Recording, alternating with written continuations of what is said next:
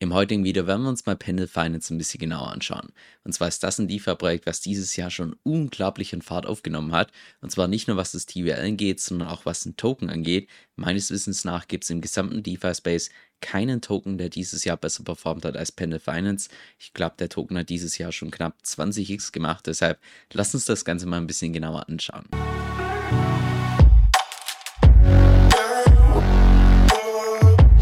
Also dann lass uns auch direkt reinstarten und zwar ist Pendle Finance ein sogenanntes Yield Trading Protokoll. Was es genau bedeutet, da kommen wir gleich noch drauf zu sprechen. Auf jeden Fall findest du es derzeit auf drei verschiedenen Chains. Einmal Ethereum, einmal Arbitrum und einmal die Binance Smart Chain.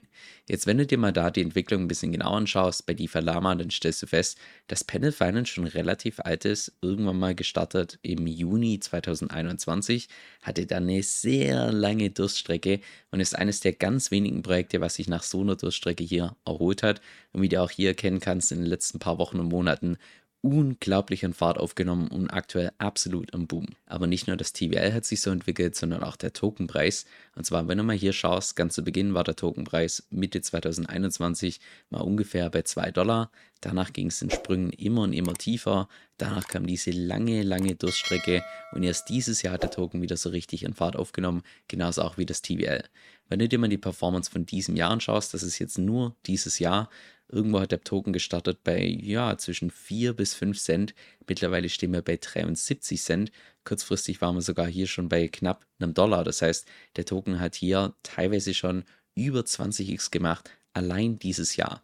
Und wenn man so einen Verlauf sieht beim TVL und beim Tokenpreis, dann stellt sich natürlich die Frage, wie kommt's? Lass uns an der Stelle am besten mal starten mit dem Use Case von Pendle Finance, was denn überhaupt Pendle Finance so besonders macht. Und zwar, wenn du mal beispielsweise hier bei DeFi Lama nachschaust, wo du derzeit eine hohe Rendite verdienen kannst, da findest du hier Pools mit einer APR oder APY von 14.000 Prozent, hier 6.000 Prozent, 3.500 Prozent, 4.300 Prozent.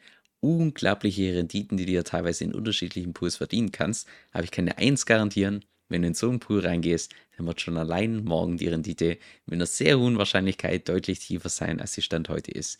Und die Erfahrung hast du sicher auch schon gemacht im DeFi-Space, dass du in irgendwelche Pools reingesprungen bist, weil es da hunderte Prozent gab und dann bist du in den Pool rein und dann war es nur eine Frage der Zeit, bis die Rendite immer und immer und immer und immer tiefer ging.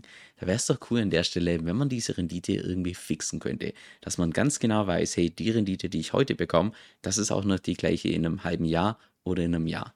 Das ist ja doch richtig cool, oder? Und das ist im Wesentlichen auch genau das, was Pendle Finance macht. Dass du hier eine fixe Rendite erwirtschaften kannst auf Assets, wo du normalerweise nur eine variable Rendite bekommst. Und wie die das machen, läuft über die sogenannte Yield Tokenization.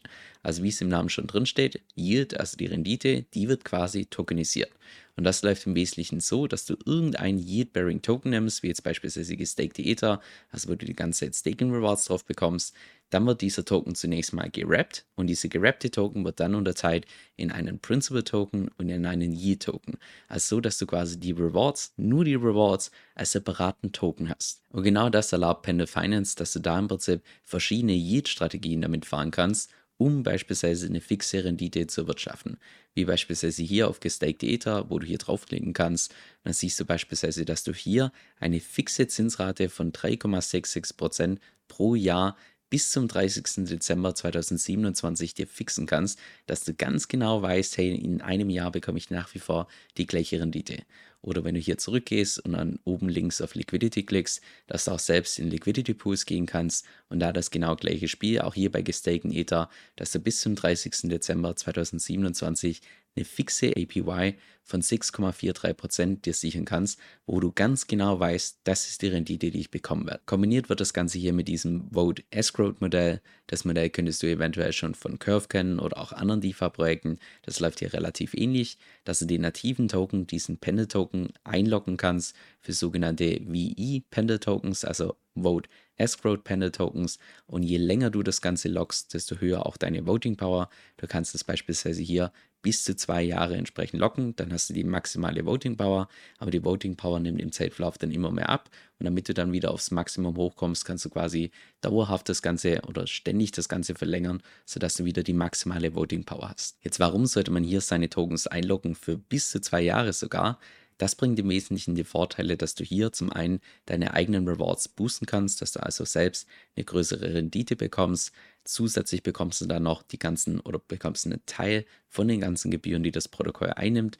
Und zusätzlich hast du dann hier auch noch diese Voting Power, dass du selbst bestimmen kannst, in welchen Pools die meisten Rewards ausgeschüttet werden. Jetzt habe ich ja eingangs erwähnt, dass durch diese Yield Tokenization dieser ursprünglich gerappte Token unterteilt wird, zum einen in diesen Principal Token und andererseits hier in diesen Yield Token.